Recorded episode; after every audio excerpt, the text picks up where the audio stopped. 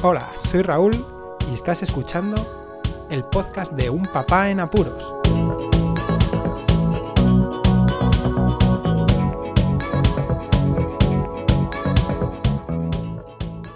Hola, pues escuchas. Bueno, a ver, si me dejan pasar, que voy con el carro, parece que voy con un tráiler y, la gente se sorprende. vale. em, este audio va dirigido a hablar sobre las niñeras y las madres de día. Como se podrá comprobar cuando uno tiene dos niños, pues cuanta más ayuda tenga mucho mejor. Y si la idea ya es que no puede tener la ayuda de la familia por la distancia y por situaciones especiales, pues más todavía. ¿Qué sucede? Pues que uno se plantea el contratar a niñeras o madres de día. De día es un concepto que, que la verdad es que se ha instaurado bastante aquí, por lo menos, en Andalucía y, y en fin, es para mear y no echar gota sobre ello.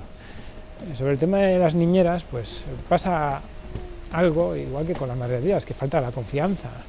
Al fin y al cabo, tanto las niñeras como las madres de día son gente que dicen tener una formación, pero te das con un canto en los dientes en muchos casos porque, eh, bueno, ya de por sí, si tienes uno, no lo sé cómo será. Estamos hablando en, un lugar donde no es una ciudad grande también, ¿eh? o sea que tampoco debe haber mucha, eh, mm, mucha afluencia de necesidad, de necesidad de, madres de día o de, niñeras. Eh, ¿Qué sucede con todo esto? Pues claro que Andalucía además es un lugar donde se es muy familiar, mucho más que en el norte, hay que decir las cosas.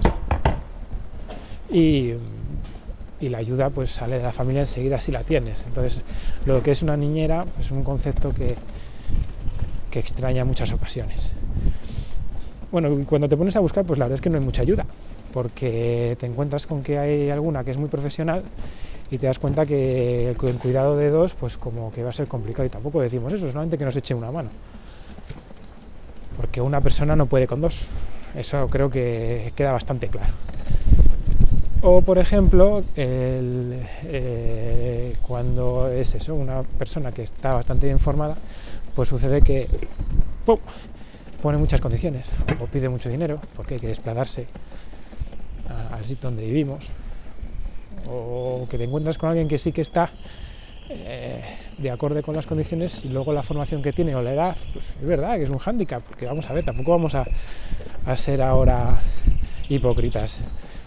Eh, como padres queremos a alguien que haya tenido una experiencia contrastada y desgraciadamente pues chicas jóvenes pues no la tienen, es que es así. Y más aún cuando tienes algún algún niño que necesita un poco más de atención por alguna circunstancia y alguna historia, bueno, pues, pues me imagino que todavía peor. Bueno, pues en, este caso eh, queda casi completamente descartado. Ah, ya de por sí, cuando te fías, te ponen demasiadas pegas. Cuando te pone todo muy fácil, no te fías. Y es lo peor de vivir en un sitio así, que no tienes un buen puñado de niñeras que te puedan ayudar. Y luego está el tema de las madres de día. Eso se ha puesto muy de moda ahora y son, por si alguien no lo conoce, son mujeres, que he ahí otra vez la desigualdad, pero vale. Son mujeres que, que acogen a los niños en su casa y los tratan como si fueran hijos suyos. Mientras ellos están allí en casa, ellas cuidan la casa y están con los niños y se supone que pues eso, generan un ambiente hogareño muy distinto al de una guardería y el cual facilita más el desarrollo de los niños. Bueno, pues lo mismo estamos. Ves que sí, que todas deben tener al menos una formación en el cuidado de niños, pero te vuelves a dar con un canto en los dientes. No sabes verdaderamente si esa persona está cualificada o te va a hacer, va a hacer el caso al crío que, que debería hacer, así como las guarderías, por ejemplo las, las de la Junta de Andalucía, las públicas, ¿no? deben pasar muchas revisiones y, y les hacen auditorías cada dos por tres para ver que todo va bien, pues ahí pues quién va a meterse en la casa de esa persona. Luego te empiezan a hablar de situaciones malas, que pueden ser las menos, pero la confianza cae en picado. Que te hablen de niñeras y de madres de día que pasan de los críos, que están haciendo sus labores, cocinando y tal, que, que ellas lo saben porque han puesto en algunos casos alguna cámara. Eh, pues volvemos a lo mismo. Niñeras y madres de día descartadas. ¿Y qué pasa? Pues que estamos así, que no se puede elegir.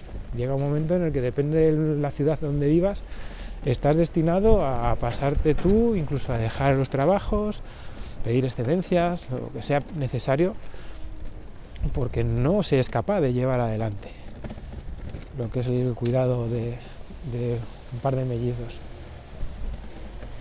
Y aquí, las niñeras y las madres de día.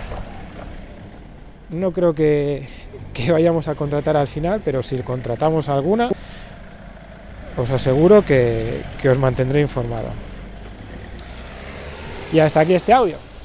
Nos escuchamos. Hasta luego.